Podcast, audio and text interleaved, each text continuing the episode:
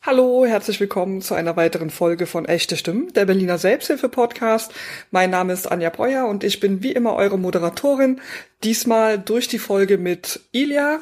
Ilja ist suchtmittelabhängig gewesen. Er erzählt uns von seinem bewegenden Leben in die Suchterkrankung und aber auch wieder raus und wie ihm seine Selbsthilfegruppe dabei geholfen hat. Freut euch auf eine wirklich offene, inspirierende und auch sanfte, echte Stimme. Viel Spaß beim Anhören.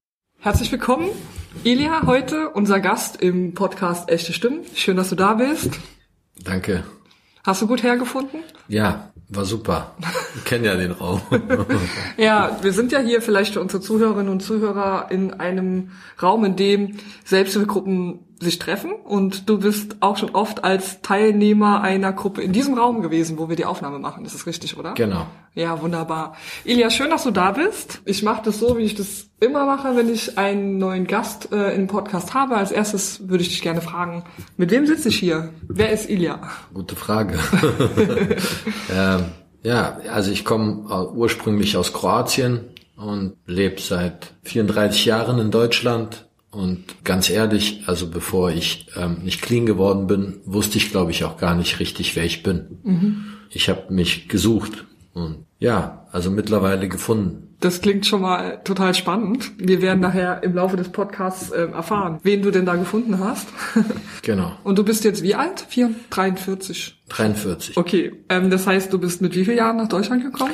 Mit neun. Mit neun, ja, okay. Und du kamst aus Bosnien her, oder? Ob, genau. Aber du bist Kroate, ne? Das habe ich richtig genau. verstanden. Ähm, wir haben ja den Schwerpunkt hier Migration und Selbsthilfe äh, zurzeit und wir sprechen halt mit Menschen, die, wenn man so will, Migrationshintergrund haben und du würdest dich auch als jemand bezeichnen, der Migrationshintergrund hat, oder? Die Selbsthilfegruppen, in die du gehst, die sind aber deutschsprachig, oder? Deutschsprachig. Ja, genau. okay. Genau. Also mittlerweile auch eine in der Heimatsprache. Wir sprechen später über deine Erfahrungen in der Selbsthilfe und dann kannst du uns gerne auch, das würde mich total interessieren, über die Gruppe, mehr über die Gruppe erzählen, die auch in deiner Muttersprache stattfinden wird. Ähm, wir haben ja vorher uns so ein bisschen abgesprochen und du hattest dich bereit erklärt, uns ein bisschen von deiner Lebensgeschichte zu erzählen.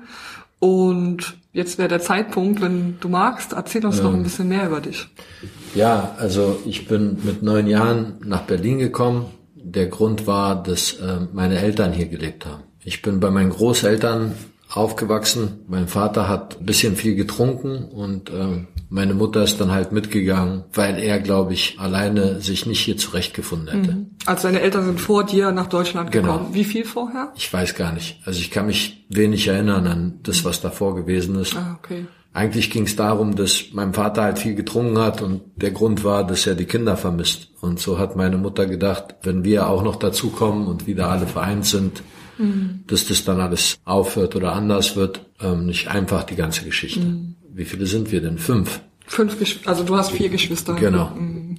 Ja, davor bin ich eigentlich total unbeschwert aufgewachsen bei meinen Großeltern auf dem Dorf. Alles lief eigentlich gut. Ich war so unter den ähm, Klassenbesten, hatte gute Noten, Sport, Mathematik lag mir alles und dann bin ich hierher gekommen. Ich muss dazu sagen, dass meine Eltern mir nicht gesagt haben, dass, dass wir hier bleiben. Es ging eigentlich darum, dass wir nur Süßigkeiten kaufen, die besuchen, hier Urlaub machen und wieder zurückkommen. Mhm. Und ähm, aber am nächsten Tag ging das halt in eine Schule und ich habe halt ganz schnell verstanden. Also hier gibt's keine Süßigkeiten, wir werden eingeschult. Ja, also ich habe mich irgendwie nicht zurechtgefunden mit mhm. der ganzen Situation. Erstens total neues Land, neue Sprache. In der Schulklasse, Gott sei Dank, gab es zwei Leute aus meiner Heimat. Aber ich wurde halt in eine vierte Klasse, Ende vierte Klasse in eine Schule ähm, geworfen. Dann war halt auch die vierte Klasse vorbei und dann ging es in eine fünfte Klasse Deutsch und Englisch und ich habe kein Wort verstanden, weder Deutsch noch Englisch und ja, war halt alles, also ich war überfordert mhm. mit diesem Tapetenwechsel. Mhm. Genau. Tapetenwechsel, ja. Ja. Ja, verstehe. Und wie ist es dann weitergegangen? Bist du der Jüngste oder? Ich bin der Älteste. Der Älteste, ah, okay. Und äh, meine Schwestern waren ein bisschen jünger. Ich glaube, die haben sich auch viel besser zurechtgefunden. Mhm. Also die haben auch ziemlich schnell die Sprache gelernt und die haben auch ähm, alle studiert. Ich aber bin so den Weg meines Vaters gegangen. Also mein Opa hat halt viel getrunken und mein Vater hat auch viel getrunken und ich habe ziemlich früh auch angefangen. Ich glaube darum, weil ich mich nicht zurechtgefunden habe, habe ich ziemlich früh gemerkt, wenn ich Alkohol trinke, werde ich lockerer und komme aus mir raus. So dass ich, äh, glaube ich, schon in der fünften Klasse irgendwie Bier kaufen gegangen bin und äh, da haben wir uns das erste Mal die Kante gegeben. Und für mich war das schön, weil ich bin irgendwie aus meiner Haut rausgekommen. War dann irgendwie verbundener. Davor habe ich mich halt nicht dazugehörig gefühlt. Also was glaube ich auch ganz klar ist. Ja. Einfach entwurzelt, ähm, neue Sprache, neue Leute, einfach überfordert von einem Dorf mhm. in eine Großstadt, ähm, zu Hause halt ständig das Trinken von meinem Vater. Also die haben das Beste gemacht, was die machen konnten. Mhm. So verstehe ich mittlerweile. Aber ich kam einfach nicht zurecht mit mhm. dem Ganzen. Und, und das hat sich so fortgesetzt. Also ich, für mich war das wie so ein, jetzt im Nachhinein gesehen, wie so ein ähm, Traumata. Weil unten lief alles gut, ich hatte gute Noten, ähm, ich war zu Hause und ähm, hier war ich wie in so einer Stockstarre. Mhm. Also total neben mir und mir ist es halt schwer gefallen. Meine Eltern waren die ganze Zeit arbeiten, die konnten halt auch nicht so gut Deutsch. Ich war der Älteste, also konnte mir nicht mir auch keiner viel erklären und ich war halt so ein bisschen wie neben mir. Also ich war da, aber war nicht richtig da. Ich glaube, es äh, hat auch noch vor lange gebraucht, dass ich überhaupt verstehe, ähm, dass wir jetzt hier bleiben. Mhm. Und ich bin nie so richtig angekommen oder habe mich nie so richtig zu Hause gefühlt. Ja, und irgendwie, bis ich Deutsch gelernt habe, waren die zwei, zwei ersten Jahre Englisch vorbei und in der Schule meinst du jetzt? Genau. Mhm. Und dann aufgrund von mangelnden Sprachkenntnissen bin ich auch auf eine Hauptschule gekommen und war immer so ein krasser Außenseiter. Aber da habe ich ziemlich, also ich habe in der siebten Klasse angefangen zu kiffen und dann war ich so den Leuten, die Hip-Hop hören und mit den Leuten, die cool sind, mhm. angefangen irgendwie Army-Klamotten zu tragen und äh, dann dachte ich so, ich bin angekommen. und so ging das halt die ganze Zeit weiter. Also erst Alkohol, dann Cannabis oder Haschisch zu der Zeit und mit der Schule wurde es halt immer weniger. Ich habe voll oft geschwänzt und hatte auch gar keinen Bock auf die Schule. Ich hatte auch gar keine Lust ähm, aufs Zuhause, weil es immer total angespannt war. Mhm. Und ich habe da ein paar Leute kennengelernt und habe die ganze Zeit am See abgehangen nach der Schule und halt so, was man halt macht. Irgendwie einen schrägen Freundeskreis gehabt. Also teilweise waren das ähm, Kinder, die wirklich auf der Straße sind oder aus Heimen kommen, die halt alle irgendwie auch ein bisschen mit Drogen zu tun hatten. Und ich habe mich da frei gefühlt. Mhm. Oder die Drogen haben mir einfach den Anschein gegeben, als wäre ich frei. Also ich habe ja die Schule auch ähm, fertig gemacht, irgendwie einen Hauptschulabschluss und dann wollte ich ähm, auf dem Oberstufenzentrum den Realabschluss nachholen auf einer kaufmännischen Schule und ich habe aber so oft gekifft oder halt geschwänzt, dass das also ich hätte das noch bestanden, aber in meinem Kopf war, du schaffst es sowieso nicht. Und mhm. das hat dann nicht geklappt. Und der Lehrer meinte, ich hätte locker bestanden. Also ich war gar nicht so schlecht, wie ich dachte, dass ich schlecht bin.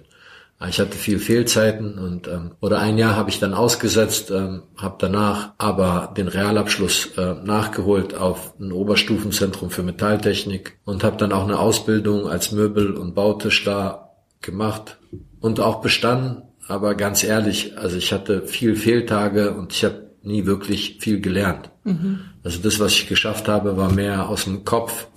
Das, was ich mitbekommen habe, also ja keine Ahnung, ich hatte irgendwie so eine Stiftphobie. Also meine Rechtschreibung war halt miserabel. Ich habe Cyrillisch und Latein gelernt, hatte ein bisschen Russisch, dann kam hier Deutsch und Englisch und war zu viel. Mhm. Und ich habe dann auch irgendwann aufgegeben. Also ich hatte gar keine Lust zu lernen, beziehungsweise ich war total unkonzentriert. Mhm. So abgespalten und war halt selten in Frieden oder in der Gegenwart, sondern total rastlos. Ich habe dieses Alleinsein auch nicht ertragen, mhm. sondern wollte ständig mich halt mit Leuten treffen. Hauptsache, dass ich nicht alleine bin mhm. und habe halt nach der Schule immer den Ranzen hingeschmissen und bin rausgegangen bis spät abends. Also mit 13 oder 14 ist halt mein Vater auch gestorben. Der hat sich verschluckt und äh, ist erstickt. Ich habe mir halt auch so ein bisschen die Schuld für seinen Tod gegeben, weil er saß unten ähm, vor unserer alten Wohnung und wollte mit mir was essen gehen. Ich hatte aber keine Lust, weil er halt ähm, betrunken war. Und dann ist er zu meinem Onkel gekommen und ähm, hat da Fleisch gegessen und ist dabei erstickt. Und ich habe mir so ein bisschen die Schuld gegeben und ja, danach gab es halt auch kein Halten. Er war so die Respektsperson, vor der ich Angst hatte und meine Mutter war dann alleine mit uns fünf und musste uns irgendwie ernähren und durchbringen und ähm, die hatte das gar nicht mehr unter Kontrolle. Mhm. Und ich habe dann auch angefangen, hier ist die Mauer gefallen, die ersten Techno-Läden kamen an, ich war 14 oder 15 und bin da voll mit reingestiegen, mit ähm, Freunden, die die da auch halt Drogen verkauft haben und das, das ging dann echt ganz schön krass ab, mhm. also ein paar Jahre. Mhm.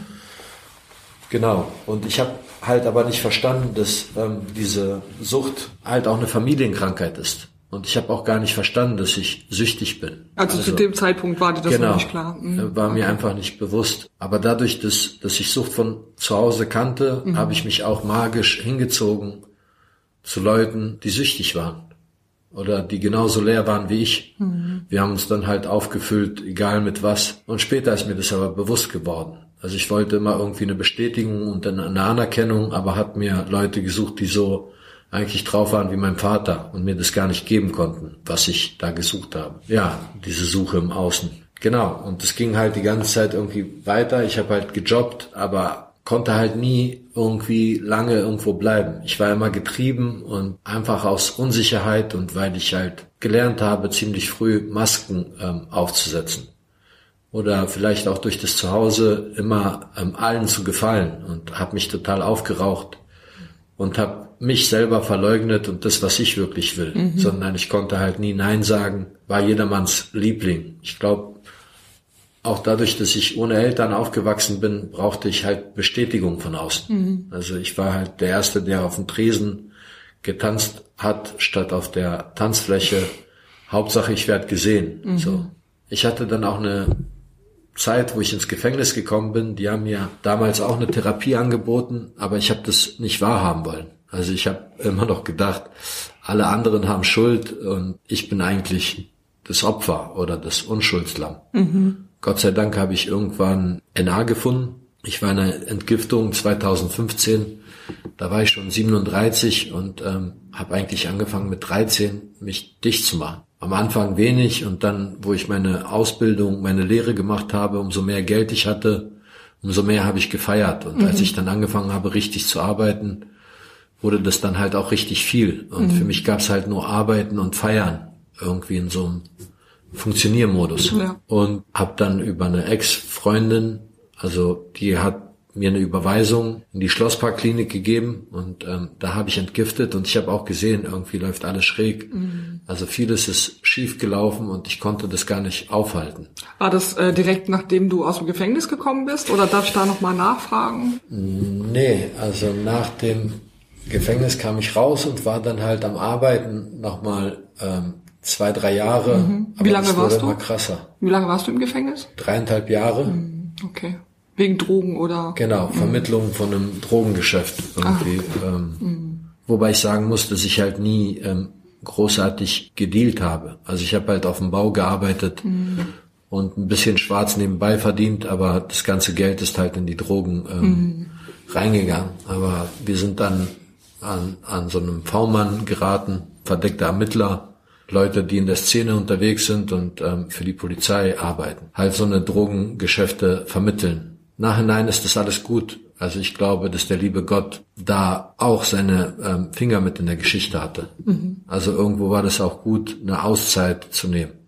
Ich habe es aber trotzdem nicht verstanden. Mhm. Also die haben mir auch vom Gericht aus eine Therapie angeboten und ich dachte, das wird sich alles aufklären. Wer einem eine Grube gräbt, fällt selbst hinein und sowas passiert vielleicht in Afrika, aber nicht in Deutschland und es mhm. wird sich rausstellen, dass wir alles halt irgendwie Kellner und Bauarbeiter sind und das am Ende kam es zu einem Geschäft, also der sechste Mann irgendwie hat dann auch ähm, die Drogen gebracht. Mhm. So wurde der erste rausgenommen oder hat eine Bewährungsstrafe bekommen und alle anderen wurden verurteilt. Mhm. Irgendwie ziemlich blöd gelaufen, aber andererseits auch gut, weil ich habe echt viel gearbeitet und habe nie einen Pfennig über gehabt. Also mir ist nichts verloren gegangen. Ich mhm. habe bei 20 Jahre gearbeitet wie ein Verrückter, aber ähm, nichts zur Seite gelegt. Mhm. Irgendwie ist halt alles für den Rausch ähm, draufgegangen. Also als ich dann rauskam, habe ich mich auch selbstständig gemacht mit einer Baufirma und ich war total überfordert. Also ich hatte so eine Ich-AG, ich hatte total viele Außenstände, ich bin halt ein guter Handwerker, aber ich habe nie gerne geschrieben, schon mhm. damals in der Schule. Und wenn du das alles nicht notierst und aufschreibst und ähm, dann macht es nicht viel Sinn. Man kann sich halt tot arbeiten, aber wenn du das nicht irgendwie auf eine Rechnung kriegst und dadurch, dass halt viel Leute nicht bezahlt haben, wurde das Minus immer größer und der Termindruck immer größer. Also habe ich immer mehr Alkohol und Drogen genommen, um teilweise total verrückt 16, 17 Stunden lang zu arbeiten und auch samstags und sonntags. Und das Gute war irgendwie, man kriegt die Anerkennung von außen, äh, man macht gute Sachen. Andererseits gibt es keinen, der einen kontrolliert mhm. und man kann sich total abschießen. Und ich habe das nachher nur als Alibi genommen, dass ich halt in Ruhe trinken kann oder kiffen kann. Ja, es wurde halt immer schlimmer und ich habe einfach nicht die Kurve gekriegt, das mhm. aufzuhalten. So, also was am Anfang ähm, so ein bisschen da war, um diese Unsicherheit, ähm, die ich habe, zu verstecken, ist zum Fluch geworden, weil das, also ich habe die Kontrolle verloren mhm. und das hat die Kontrolle über mich gewonnen. So. Mhm. Total auf den Filmriss, ziemlich schräge Sachen, aber ich habe es nicht verstanden, weil ich halt immer wieder in Kneipen gegangen bin oder in Diskotheken, wo konsumiert wird. Und für mich war das auch so ein bisschen Integration. Also Herrengedeck, Hopfen und Malz, Gott der Hals. Und ähm, hier in Europa ist halt Alkohol, was auch eine Droge ist, ähm, total normal. Dafür wird halt viel Werbung gemacht und ja, eine Zeit lang habe ich auch Schlager gehört und man kommt einfach, also es ist leichter, Leute kennenzulernen. Ob, ob du in einer Kneipe bist oder auf, auf einer Baustelle, irgendwie gehört es zur Gesellschaft dazu. ja, also ich habe mich damit auch ein bisschen überintegriert. ja, und 2015, äh, wie gesagt, war dann Cut. Ich habe immer noch diese Baufirma gehabt. Das Problem war, glaube ich, dass ich halt ohne Mutter aufgewachsen bin und nie mit Nähe umgehen konnte. Also entweder bin ich den Frauen hinterhergerannt oder ich bin weggerannt immer wenn das halt darauf ankam, wirklich da zu bleiben, konnte ich nicht bleiben. Und ich konnte halt auch Umarmung und Nähe nicht ertragen. Und hatte halt total viel Angst. Angst und Unsicherheit. Und ich habe das aber nicht verstanden. Also so viele Beziehungen sind kaputt gegangen und ich habe das extra so weit getrieben, weil ich das gar nicht ausgehalten habe, dass mich jemand äh, mag, also da war immer so eine Unsicherheit, ich werde sowieso verlassen. Mhm. Also habe ich auch gar keine Nähe zugelassen. Und in diesem ähm, Krankenhaus, als ich entgiftet habe, also ich wusste so, das geht so nicht mehr weiter, ich muss was machen. Da war dann halt eine Frau, die zur NA geht, die hat mich mitgenommen. Mhm. Und das war das erste Mal, dass ich halt eine Gruppe gefunden habe über Leute, die über sich geredet haben. Ich konnte nicht über mich reden. Es sei denn, ich war halt ähm, auf Sendung. Mhm. Und ähm, dann war das immer wieder wie so eine kaputte Schallplatte, immer wieder die gleichen Geschichten, aber das war mehr aus dem Kopf und nicht aus dem Herzen. So und ähm, wie ist das gekommen? Du meintest, dass da eine Frau in der Entgiftung war, die gesagt hat, komm mal mit. War das für dich direkt klar? Ich komme mal mit in so eine Gruppe oder hattest du eher so Vorbehalte oder wie war das, dass du man musste so einen Aufsatz schreiben, Jelinek-Aufsatz nennt sich das Ganze, mhm. ziemlich raffiniert. Was ist das? Also da werden ein paar Fragen gestellt, auf die man ehrlich antworten muss. Ich habe das nicht mehr so genau im Kopf, aber ich glaube, das waren 20 Fragen. Das ist so ein Aufsatz, den muss man fertig machen, solange man ähm, da in, auf der Entgiftungsstation ist. Und das sind halt alles Fragen über Alkohol oder ähm, Drogen. Mit jeder Frage, die ich beantwortet habe, war mir eigentlich ganz schön klar. Also da ist dann halt ein Licht aufgegangen, dass okay. ich süchtig bin. Ja, verstehe. Bis auf eine Frage, also da ging es um Impotenz. Ähm, Gott sei Dank, damit hatte ich keine Probleme. Soll aber auch irgendwann kommen, wenn man maßlos übertreibt, ähm, habe ich mich überall wieder gesehen. Mhm. Und so habe ich gesehen, so okay, also du hast diese Krankheitssucht. Mhm, okay. Und von da aus ähm, Wobei ich sagen muss, das ist echt eine gute Klinik ähm, für die Entgiftung. Also für mich war die gut, ähm, diese Schlossparkklinik. Und da bieten die halt auch ähm, so, also man kann in Gruppen, Selbsthilfegruppen sich angucken mhm. und man kriegt dann nach einer gewissen Zeit die Möglichkeit, was zu besuchen. Und okay, ähm, verstehe. Es gibt so Monolog- und Dialoggruppen. Und ich war erst in einer Dialoggruppe und da war ein Kriminalbeamter, der Probleme mit Drogen hatte und äh, der hat dann jemand wie beim Verhör, der gerade neu da war, immer wieder Fragen gestellt. Und ich bin total ausgerastet. Also ich wollte aufstehen und gehen und dachte so, das ist auf jeden Fall nichts für mich. So, dass mich jemand ähm, unter Druck setzt. Und das Gute, was bei NA ist, dass ähm, keiner einem reinredet, sondern dass man Zeit hat, einfach zu wachsen, weil keiner Ratschläge erteilt. Also halt ähm, diese Monologgruppen waren eher was für mich. Da habe ich mich mehr hingezogen gefühlt. Ja. Kannst du noch mal kurz erklären, was es bedeutet, eine Monologgruppe für dich? Ähm, ja, also die Leute sprechen über sich selber, wie es ihnen geht, wo sie gerade stehen, ohne dass die ähm, anderen Mitglieder darauf direkt einen Bezug nehmen. Man kann danach, wenn man will, die Leute fragen, aber es werden halt keine Ratschläge erteilt. Und das fand ich sowieso, also mich hat das angesprochen, weil ich war sowieso ein Rebell, der sich nie an gute Empfehlungen oder Ratschläge gehalten hat. Ich mhm. musste mich halt immer verbrennen und aus meinen Fehlern lernen. Halt so ein bisschen Kamikaze unterwegs. Also da war dann so ein Clean Side Countdown und ähm, ich war sowieso total verwirrt. Ich muss sagen, bis dahin hatte ich ungefähr 25 Jahre Suchterfahrung, Alkohol, Drogen, Kokain, ähm, Ecstasies, ähm, Techno-Szene, bis auf Heroin habe ich fast alles mitgenommen. Mhm. Am Ende blieb aber halt Koks und Alkohol und um irgendwie runterzukommen, ähm, halt Cannabis. Ja, so habe ich mich halt immer entweder hoch oder runter gefahren äh, oder dosiert, um halt den Alltag zu mhm. bestehen. Und für mich war das irgendwie normal. Und erst später habe ich auch gemerkt, ich habe mich halt nur mit Leuten abgegeben, die halt alle in der Sucht sind. Das mhm. ist so ein bisschen Alkoholiker gehen in die Kneipe und denken, die sind was Besseres als die, die kiffen. Die mhm. Kiffer halten sich für friedlicher. Die Kokser sind eine Gruppe für sich. Also ähm, Spieler hängen gerne untereinander. Und so muss man sich nicht verstecken. Mhm. Aber im Endeffekt instinktiv weiß man, dass das nicht okay ist. Wie ist es weitergegangen dann? Also du bist zum ersten Mal in eine Gruppe, also zur NA gegangen. Bist du seitdem clean geblieben? Oder? Genau. Ah ja, okay ich habe ja maßlos übertrieben davor und habe mich echt runtergerockt. Und ich habe echt lange gebraucht, auch 25 Jahre, bis ich kapituliere. In der Familie haben wir immer so das unter den Tisch gekehrt. Also immer noch. Meine Mutter ist halt so co-abhängig oder wie auch immer. Eine total liebe Frau, aber es wurde gelernt, nicht offen zu reden. Mhm, Weder ja. über Gefühle noch über, sondern alles unter den Tisch zu kehren. Und sie wollte das halt auch so ein bisschen bagatellisieren oder weil jeder Alkohol trinkt und die wollte gar nicht so das richtig sehen. Andererseits konnte ich das auch gut verstecken. Mhm. Also ich hatte halt so drei Gesichter oder drei Freundeskreise. Einmal normal auf Arbeit und da habe ich halt nicht über diese Sachen geredet. Einmal normal in dieser kroatischen Community äh, mhm. zur Kirche und alles.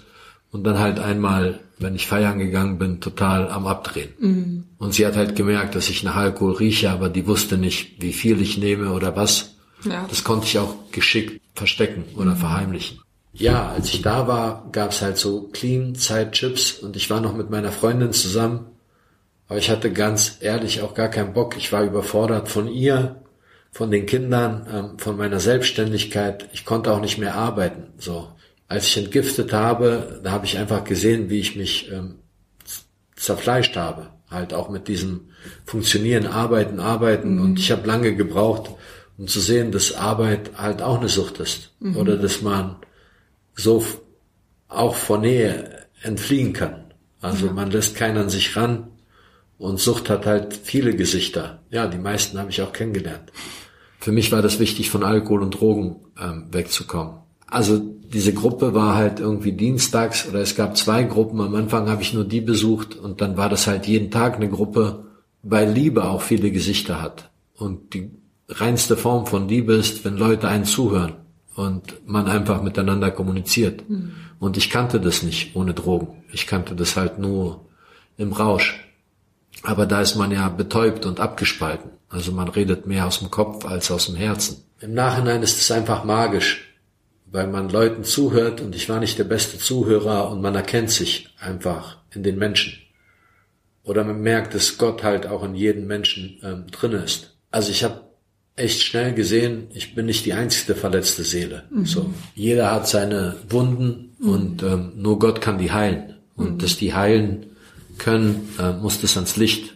Also man muss darüber reden. Ähm, und ich war sehr gut, meine Wunden zu verstecken und ähm, zu verdrängen einfach. Ich glaube deswegen auch die Drogen, weil ich wollte mich mit Sachen nicht auseinandersetzen.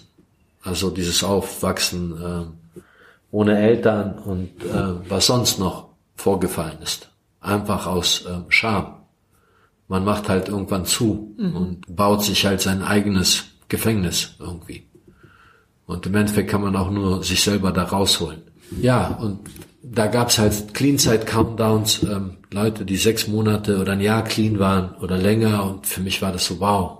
Also das hat mich total geflasht, weil ich wollte das immer alleine probieren und das ging auch. In der Fastenzeit habe ich das hinbekommen, wobei die letzten Jahre auch nicht mehr. Also spätestens zu Karfreitag haben wir uns wieder, da verwandelt sich Rotwein in Blut, dachten wir, und dann haben wir bis Ostern halt drei Tage durchgefeiert, bis wir mehr wie Leichen aussahen als ähm, Lebende. Ja, mein ganzer Freundeskreis war halt süchtig. Und auf jeden Fall wollte ich sechs Monate dabei bleiben und habe gedacht, also ich habe das verstanden, ich bin halt nie blöd gewesen. Ich habe gemerkt, alleine kriege ich das nicht hin.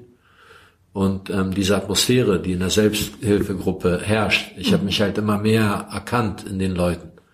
Ähm, auch Sachen, die ich halt verurteilt habe. Also das waren, jeder Mensch ist halt ein Spiegel. Und ich habe gesehen, das sind auch meine Vergangenheit. Ich konnte die nicht sehen. Hast du ein Beispiel, was du verurteilt hast und was du jetzt nicht mehr verurteilst durch die Selbsthilfegruppe? Ja, also Drogendealer. Ich bin total aggressiv geworden und wollte jeden umhauen irgendwie auf dem Bahnhof, äh, weil ich dachte, wie kann man so Geld machen? Und im Endeffekt habe ich aber gar nicht, also 25 Jahre lang war ich total drinne gefangen so. Und dieser Spiegel von aktiven Süchtigen, ich habe das nicht ausgehalten. Also es ist auch so eine Empfehlung, sich von alten Spielplätzen fernzuhalten. Aber in so einer Großstadt lässt sich das gar nicht machen, so, weil das allgegenwärtig ist. Auf jedem Bahnhof mittlerweile, in jedem Park und Ja. irgendwie ähm, in Cafés. Also die Sucht äh, nimmt immer irgendwie immer mehr Raum ein, habe ich das Gefühl. Und ähm, ja, wenn Leute Sachen geteilt haben, wo ich dachte, ey, das geht gar nicht. Und irgendwann habe ich verstanden, das sind halt auch meine Sachen. Ob positive oder negative. Ich habe mich überall wiedererkannt. Und am Anfang habe ich mich darüber aufgeregt und ja, durch die Schrittearbeit. Und so langsam, also kam ich von meinem hohen Ross runter. Ich habe gelernt, in Demut wirklich zuzuhören. Also es gibt Sachen, die ich heutzutage immer noch verurteile, weil ich mich irgendwie nach Gott richte. Aber die Menschen können nur so, wie sie können, weil sie gerade da stehen, wo sie stehen. Ja. Und ich habe einfach nicht das ähm, Recht zu richten. Was ich aber natürlich voll freizügig gemacht habe.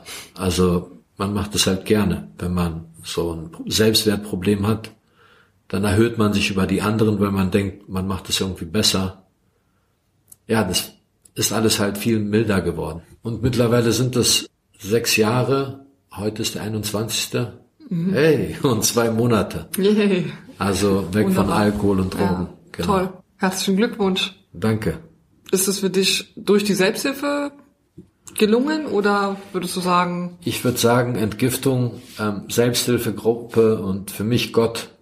Also ich bin so ein bisschen wie der verlorene Sohn aus der Bibel.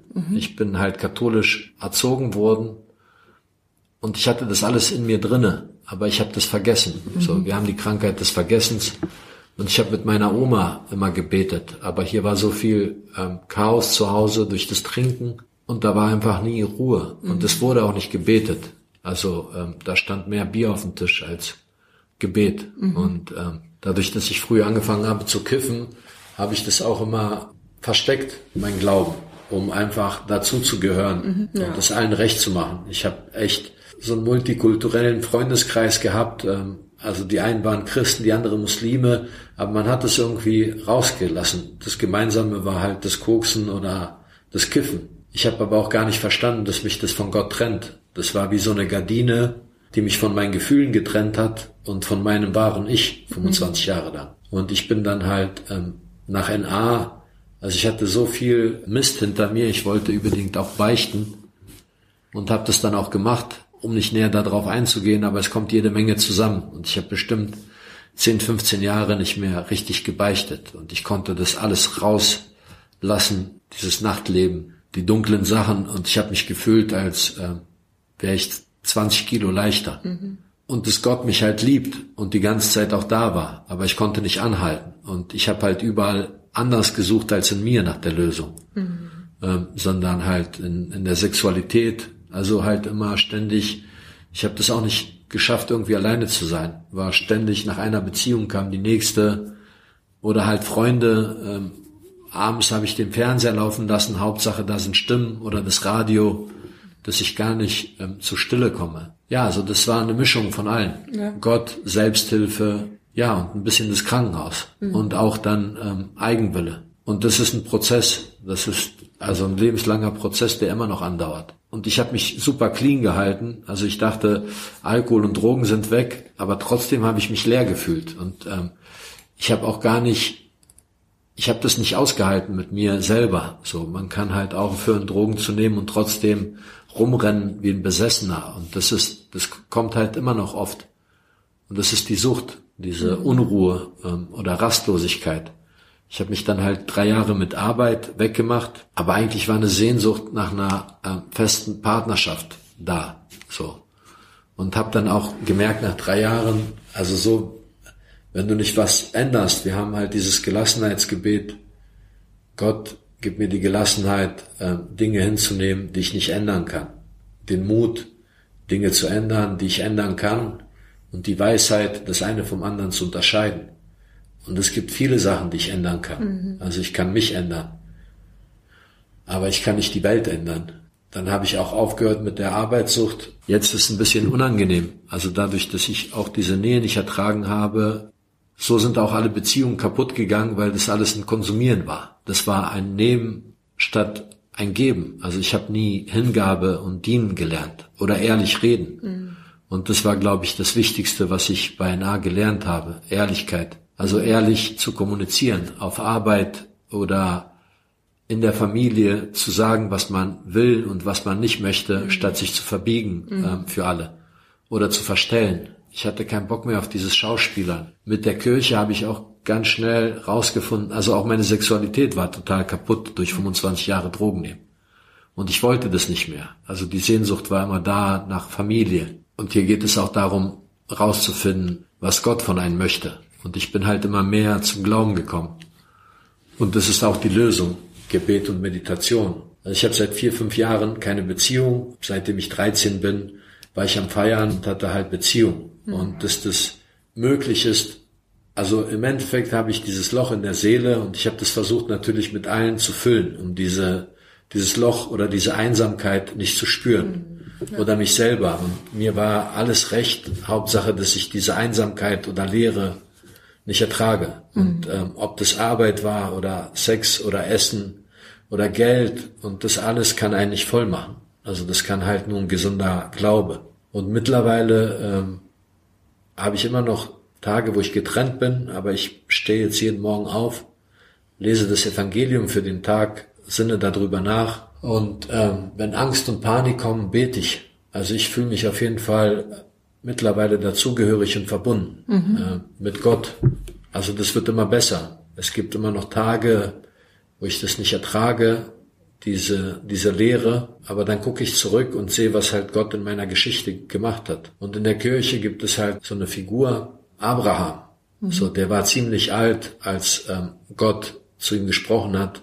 Und er hat ihm gesagt, verlass deine Familie und folge mir nach und ich werde dir Nachkommen geben ähm, ohne Ende. Ja, das ist auch irgendwie ein bisschen mein Trost, weil ich habe diese 25 Jahre Sucht, das gehört zu meinem Leben und das hat mich geprägt, aber das hat mich von Gott getrennt. Ja. Und ich habe gar nicht gemerkt, also Gott liebt mich halt. Das ist dieser liebende Vater und dass ich mich mit meinen Verhaltensweisen von Gott getrennt habe, weil ich halt immer das Glück in der Partnerin gesucht habe oder in der Arbeit oder im Geld mhm. oder in den Drogen. Aber das kann auf die Dauer einfach nicht funktionieren, weil kein menschliches Wesen mhm.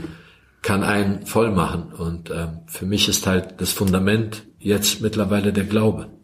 Natürlich auch meine Arbeit und ich bin ein produktives Mitglied der Gesellschaft. Ich werde auch gemocht. Also ich bin mein größter Kritiker.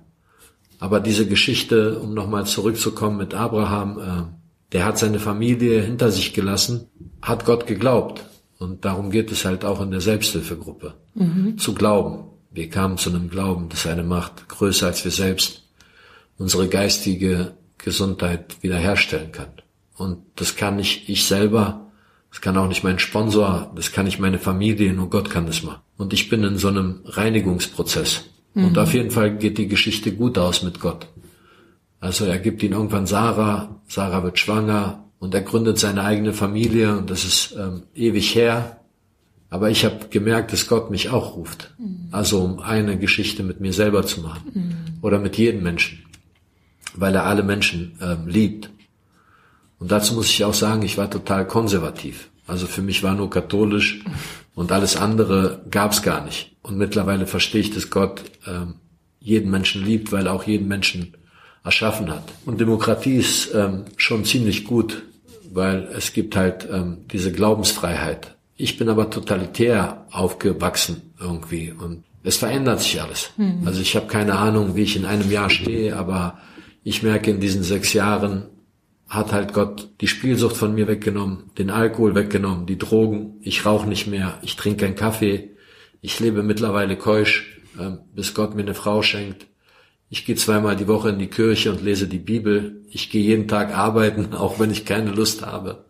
Ich habe mehr Geld als jemals zuvor zur Verfügung und ich fühle mich wohl in meiner Haut, weil ich einfach weniger Mist baue. Mhm. Und äh, im Endeffekt habe ich mich halt, selber äh, bestraft. Und in dieser Gruppe lerne ich halt, mich weniger zu bestrafen und alles einfach rauszulassen, ganz ehrlich. Ich habe mich voll lange von Schuld und Scham gefangen gehalten. Und das hat mir nicht gut getan. Mhm. Ob in der Kindheit oder später ist es gut, zu sich selber einzustehen und Grenzen zu ziehen. Ich habe mich zum Opfer gemacht, zum Missbrauchsopfer, weil ich nie gelernt habe, Grenzen zu ziehen oder mhm. zu sagen, halt stopp, das will ich, das will ich nicht. Ja.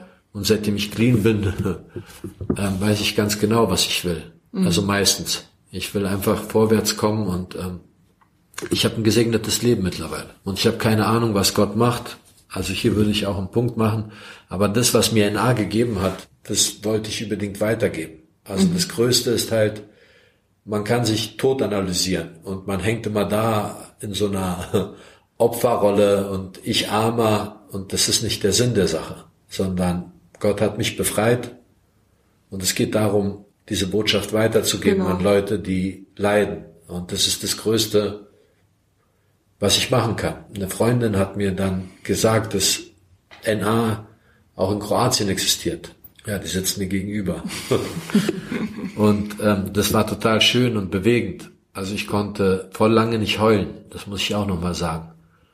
Ich habe 25 Jahre keine Träne gelassen, auch als mein Vater gestorben ist, weil ich total abgeschnitten war von meinen Gefühlen. Ich habe die nicht ausgehalten. Ich war voller Groll, und voller Zorn und habe mich immer mehr angestrengt und war total wütend äh, auf Gott, auf mich, auf meine ganze Geschichte, auf diese Machtlosigkeit und ich habe, aber mir ist alles eingefallen, aber nicht zu kapitulieren, auf die Knie zu gehen. Also ich habe Gott vergessen, er mich aber nicht.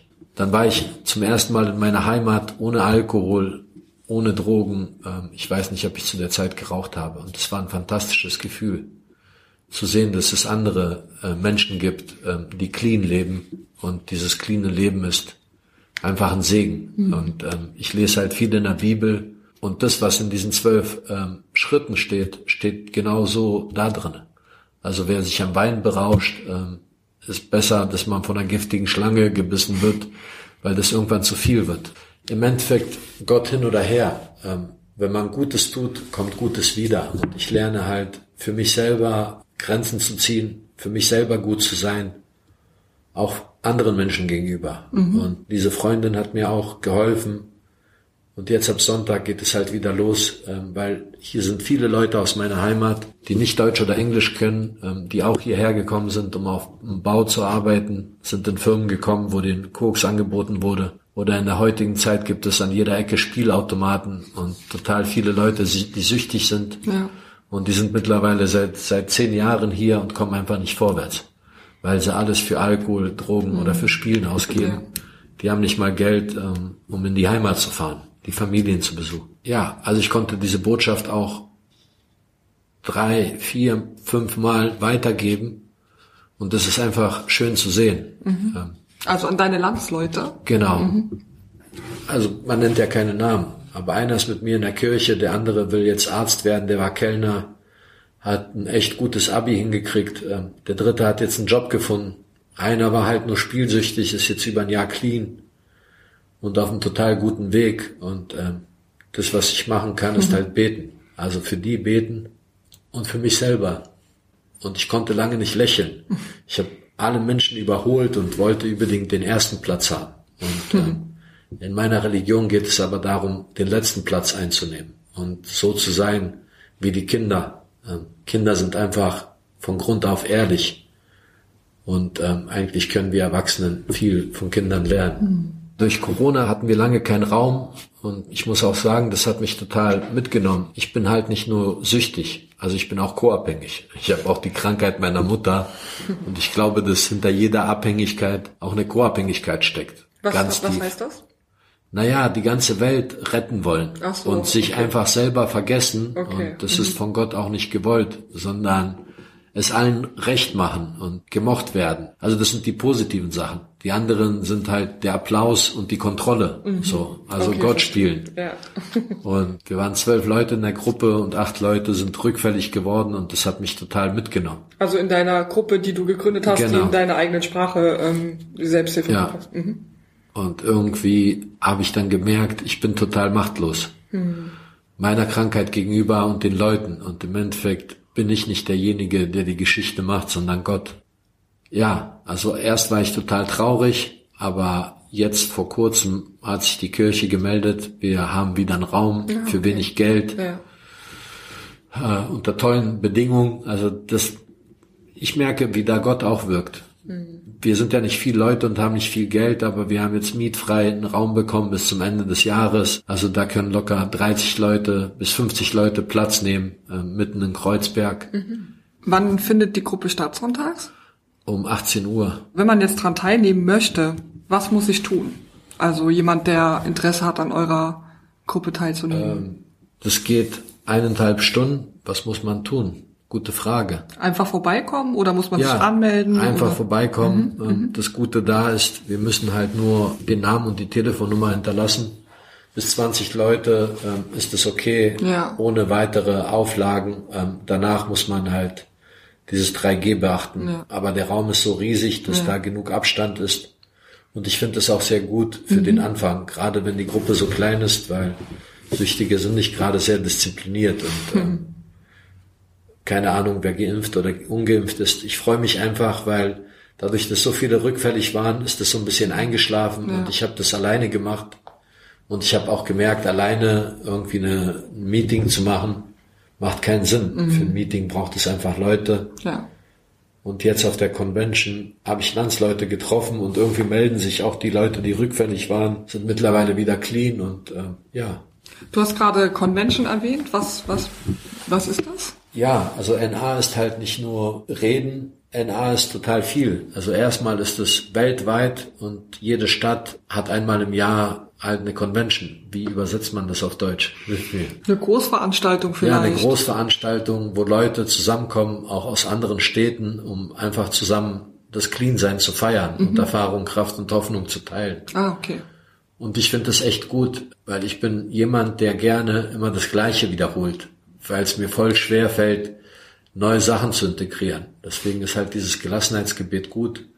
Und ich war jetzt halt auch in ein paar anderen Städten in meiner Heimat in Montenegro.